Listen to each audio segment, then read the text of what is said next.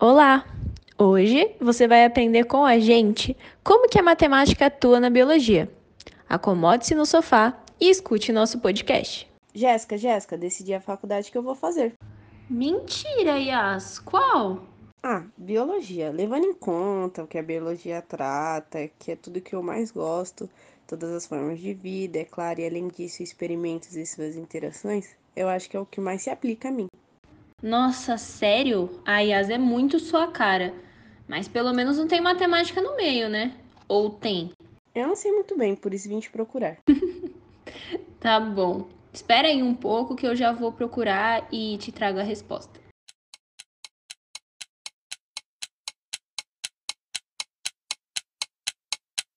E aí, acabou?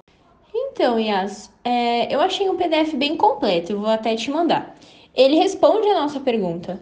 Ele diz que basicamente a matemática ela está na biologia sem as fórmulas, mas sim nas palavras.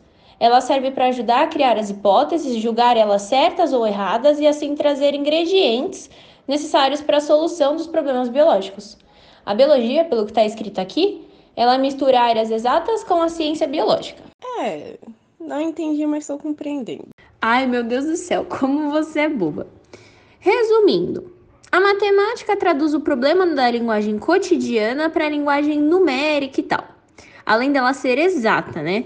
Até porque ninguém encontraria os números. Ah, faz sentido. Tava pensando aqui e lembrei quando o Carlos, nosso antigo professor de biologia, mostrou aqueles gráficos exponenciais sobre as espécies e as relações que elas têm com o meio e tal. Se a gente não soubesse interpretar esses gráficos numéricos, ou se os cientistas que trabalham com isso não soubessem analisar e quantificar os bichos, é, acho que a gente não saberia se eles vão ou não entrar em extinção. Nossa, sim! É um ótimo exemplo de como a matemática se aplica à biologia. Bem lembrado, Yas. E quando a gente usa aqueles dados estatísticos para construir a tabela, sabe? Assim a gente consegue entender melhor os sinais biológicos. É uma ótima ideia, né? Então, resumindo, a matemática tá por toda parte, né? É, nem tudo são rosas.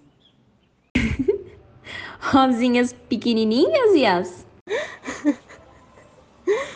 Sim, Jéssica.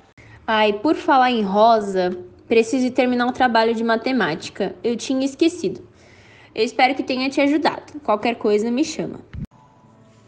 Beleza, Jéssica. Vai lá. Valeu pela ajuda.